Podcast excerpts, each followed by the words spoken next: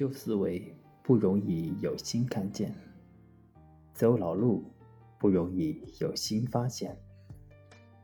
若能打开更深、更宽、更高的觉察，也能在旧的人事物上有新的发现，在未知的领域有所觉悟，如此可以开创新的局面，体验新的人生。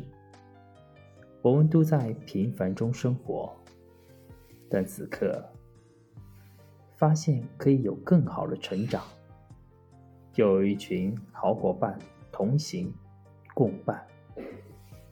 想想，这也是在茫然忙碌的世间的另一种幸福。我们常常沿用旧的思维，走着老路。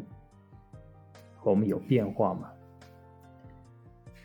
常常接受的是我们愿意接受的，抗拒的是我们不愿意接受的。就像在草地上有一条弯弯曲曲的路，我们常会走那条路。难道其他就没有路了吗？就像鲁迅先生曾说：“世上本没有路。”走的人多了，变成了路。只要我们打破那个框框，整个草坪都是路。河上也有路，只要我们有船只就可以了。天空中也有路，只要我们有太空梭，可以来我们借用。所以有时候说，我们穿着新鞋，却走着老路。我们能否穿着新鞋，走出新路，就需要有一份叫做打开我们的觉察。怎么打开觉察？可以通过我们梳理的理路，可以通过我们的启觉、我们的探索、我们的发现以及行政。当我们一个个去对应的时候，缺哪一块，我们就从哪个角度再来思考一下。带着思考，我们就能开启新的人生模式。就比如说，我们常常会听到两人吵架，吵架之后，我们往往是被情绪牵着走，我们只知道。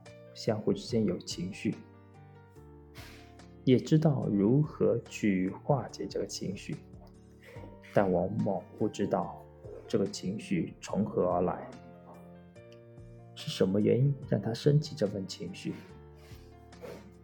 也没有从中有所启觉跟发现，只是重复的过着生气、道歉、生气、道歉的路。所以，当我们借着启觉、探索、发现以及行政的这个理路时候，我们可以对应看看这件事情对我来说，哎，它的启发是什么？哎，我从中能够探索出怎样的人生经验，从而有怎样的新的发现？借这个发现。我可以重新去行政这份获得的一个发现，通过我们的行政，慢慢的去调整我们自己，这样每时每刻我们都创造新的人生，不再被习惯的或者被我们容易粗枝大叶的心给带走。好像只是那样而已，其实那样而已，中间又会有很多的差别。这些差别就需要我们不断去探索，在探索过程中，你就会看到，其实每一次同样的事件，它会有一些不同。我们能看到它的不同在哪里，从而在平凡的生活中，当我们发现。可以时刻让自己成长的更好。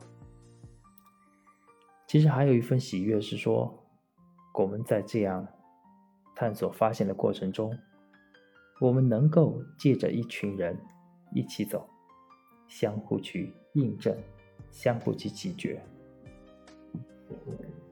每个人的路都会有不同的事件发生，可能每一件事件发生之后，每个人处理方式都不一样，解决方法也不一样。我们能学的是什么？我们能学的是他打开思路，就打开觉察的方式。既由他的探索的方式，我们也可以一起来探索自己的人生。